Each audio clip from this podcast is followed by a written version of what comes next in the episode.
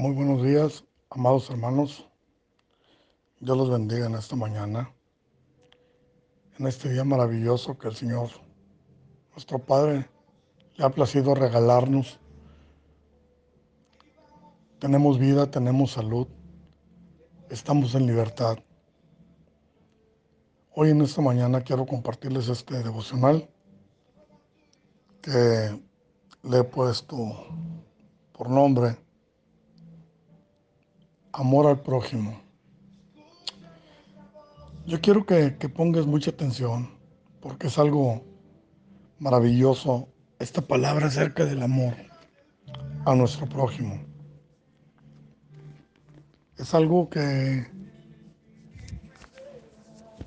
que no debemos de pasar por alto porque el Señor nos ha hablado, nos ha redimido justamente con amor.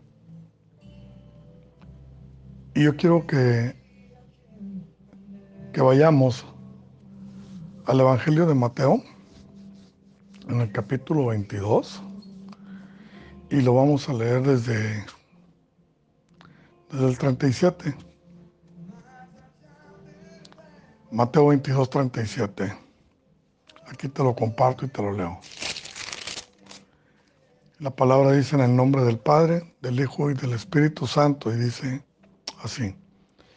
Jesús le dijo, amarás al Señor tu Dios con todo tu corazón, con toda tu alma y con toda tu mente. Este es el primero y grande mandamiento. Y el segundo es semejante. Aquí es donde se toma el nombre de este devocional. Amarás a tu prójimo como a ti mismo. Si tú no sientes amor por ti mismo, mi hermano, andas mal. Fíjate bien. Eso es algo que Jesús le estaba contestando al fariseo. Porque los fariseos y los saduceos se habían puesto de acuerdo para tentarlo. Entonces uno de los fariseos le pregunta, ¿cuál es el primer y más grande mandamiento? En la ley. Y Jesús le contestó, primeramente amarás al Señor tu Dios con todo tu corazón y con toda tu alma y con toda tu mente. Esto quiere decir con todo, mi hermano. Es con todo. Y el segundo es muy, muy semejante. Amarás a tu prójimo como a ti mismo.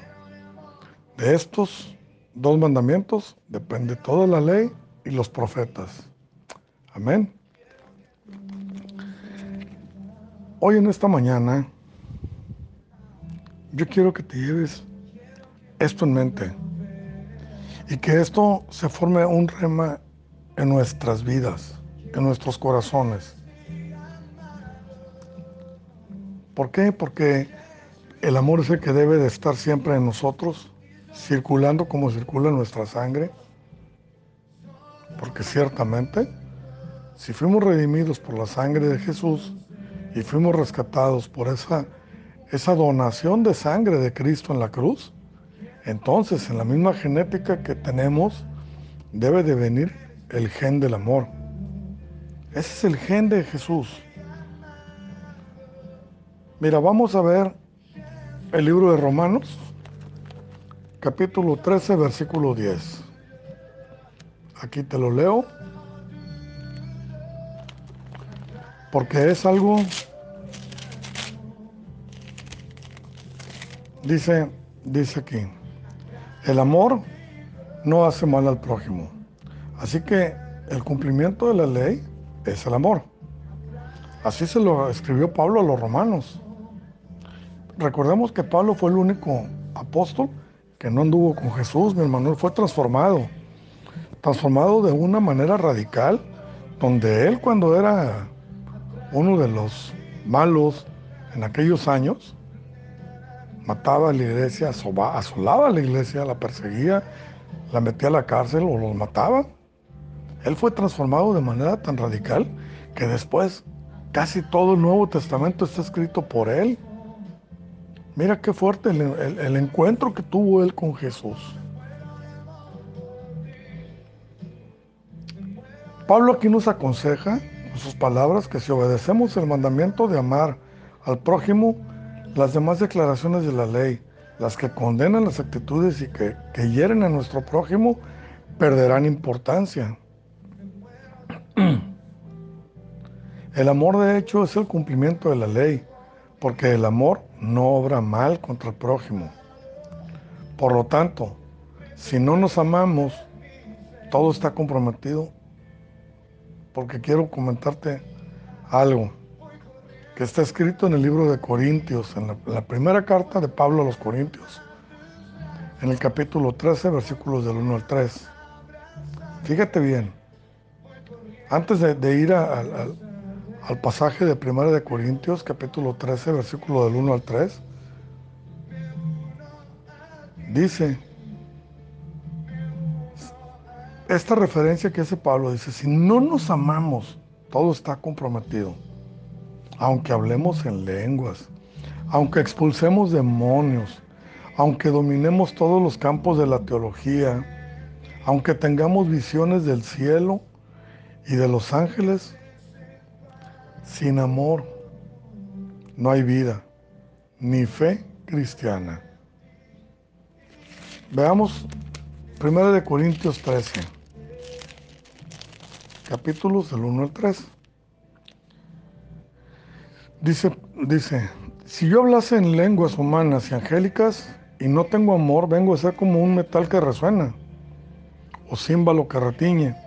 Y si tuviese profecía y entendiese todos los misterios y toda la ciencia, y si, estuviese, y si tuviese toda la fe, de tal manera que trasladase los montes y no tengo amor, nada soy.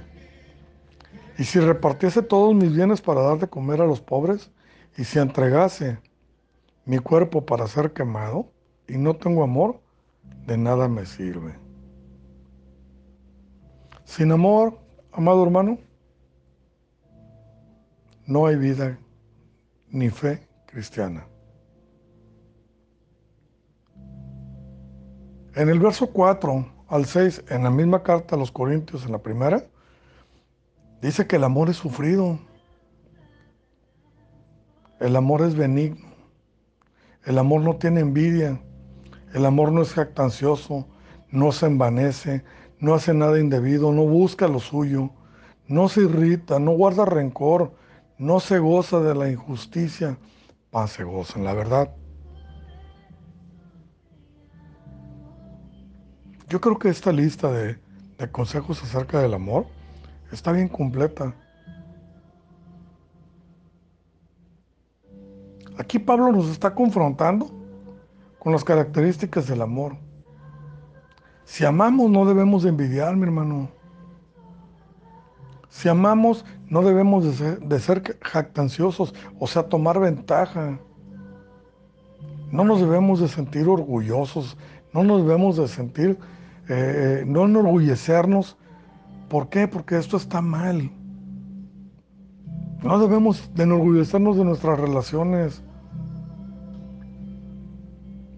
Primeramente, quien ama, no golpea,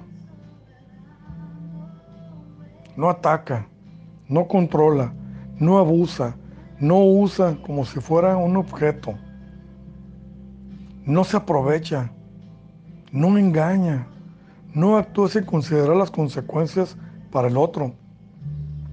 Si nos guiamos por el amor al prójimo, la injusticia no encontrará lugar en nosotros. ¿De qué nos van a acusar? ¿De que amamos? La ley no puede acusarte, hermano, de que tú ames a tu prójimo, de que tú seas una persona que refleje el amor de Dios. ¿De qué te va a acusar la ley? No puede acusarte de nada, no puede señalarte de nada. Al contrario, la gente dirá, ese varón realmente tiene el amor de Dios. Mira, va derramando miel, ciertamente tiene una herencia en la tierra donde fluye leche y miel. Verdaderamente así es, hermano. Así debemos de seguir, así debemos de caminar. En primera de Juan, capítulo 4, versículo 20, déjame te lo comparto porque quiero que te des cuenta de cómo nos aconseja el apóstol Juan. Él nos dice claramente, nos habla acerca del mismo amor.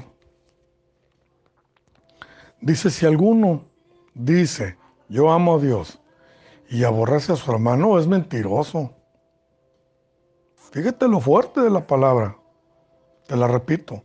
Si alguno dice yo amo a Dios y aborrece a su hermano, es mentiroso. Pues el que no ama a su hermano, a quien ha visto, ¿cómo puede amar a Dios a quien no ha visto? Muy cierto. En el, en el versículo 21 dice, y nosotros tenemos este mandamiento de Él. El que ama a Dios, ame también a su hermano sienta su dolor, sienta su necesidad, sienta su aflicción. Si estamos, injertados en el mismo tronco, estamos injertados en el mismo árbol, nos alimenta la misma raíz. Ahora es Juan quien nos habla. Nos dice que si no actuamos con amor por el otro, el amor que decimos tener por Dios será una farsa, es una mentira, una falsedad, porque el amor de Dios, fíjate bien, el, amar a Dios sin amar al prójimo no es el verdadero amor. Eso es grave, porque se convierte en un criterio de juicio para nuestra espiritualidad. Así que si en estas esas son algunas implicaciones para el deber amar. En la fe que Jesús nos enseñó, amar no es una opción. Discúlpame, mi hermano. No es una opción. Y no cualquier amor es el que sirve, sino aquel amor que toma como punto de referencia a Dios. Y todo comienza con el amor que recibimos de Dios. Y si recibimos amor, debemos de dar amor. Si hasta aquí, mi hermano, en esta mañana maravillosa y gloriosa que nuestro Padre nos ha regalado, me has seguido en este devocional, yo quiero pedirte, por favor, que me mandes un mensaje eh, en este mismo grupo. Mándame un comentario acerca de lo que es el amor para ti.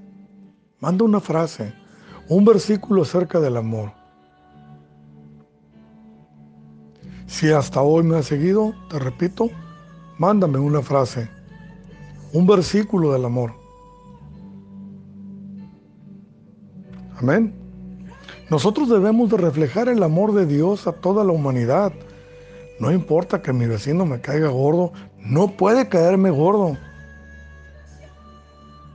¿Cómo se va a arrimar? ¿Cómo voy a ganar esa alma para el ejército celestial? No lo puedo ganar demostrando yo aspereza, demostrando yo insensibilidad hacia, hacia las necesidades que él tiene. Muchas veces puede necesitar, no sé, un tomate, un desarmador, una cebolla, unas tijeras, por decirte algo, mi hermano.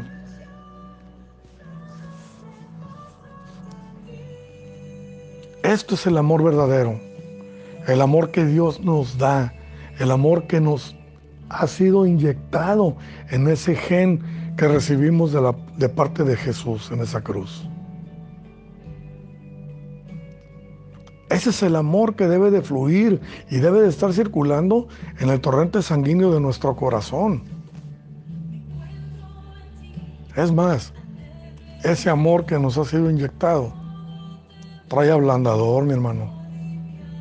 El ablandador que usamos para la carne, el afloja todo que usamos para las puertas, ventanas, tornillos. Sí, porque ese amor hablando a nuestro corazón. Yo te comparto ese devocional porque primeramente la palabra es para mí, mi hermano. Yo te la comparto porque realmente a veces tenemos que ser instruidos por otro lado. La palabra nos confronta a amar. La palabra nos enseña y nos dice, tú necesitas amar si tú eres llamado para el reino del Señor. Primeramente porque tú eres amado por Dios. Dios se fijó en ti, confía en ti y sigue depositando su confianza Dios en ti, sabiendo que en esta carne puedes cometer errores. Sin embargo, Dios, aún con todo y eso, nos ama. Amén. Con esto termino. Quiero hacer una oración para terminar y cerrar este devocional. Y si puedes, si vas manejando, vas en camino al trabajo, vas en, no sé, en algún transporte, o si ya estás en el trabajo por salir, o estás sentado en la oficina por comenzar tu jornada laboral, quiero hacer esta oración. Bendito Padre Celestial, que en esta mañana, Señor, te doy gracias por tu inmenso amor y te pido que cubra siempre mi corazón y que sea el punto de referencia para glorificarte solamente a ti, mi gran Señor, amando a mi prójimo conforme lo dicta tu palabra, Señor. Eso quiero hacer en este día, Padre. Enséñame, Señor, instruyeme, Señor, llévame de la mano. Hazme sentir ese amor por aquella persona, Señor. Incluso, Señor, por aquella persona que me ha ofendido, Señor. Porque esa persona necesita más conocer de tu amor. Yo te pido en el nombre de Jesús, Señor, que hoy derrames un extra de, amor en mi corazón Te doy gracias, amado hermano, por haberme seguido hasta aquí. Espero ver tu comentario en el muro y que Dios te bendiga, que Dios bendiga tu familia, que Dios bendiga tu negocio, tu trabajo y que multiplique abundantemente todo lo que has sembrado. Que multiplique abundantemente todas tus finanzas. Hoy en el nombre de Jesús te bendigo, mi hermano. Te doy gracias por haberte tomado este tiempo para compartir esta palabra. En el nombre de Jesús, Dios te bendiga. Amén, amén y amén.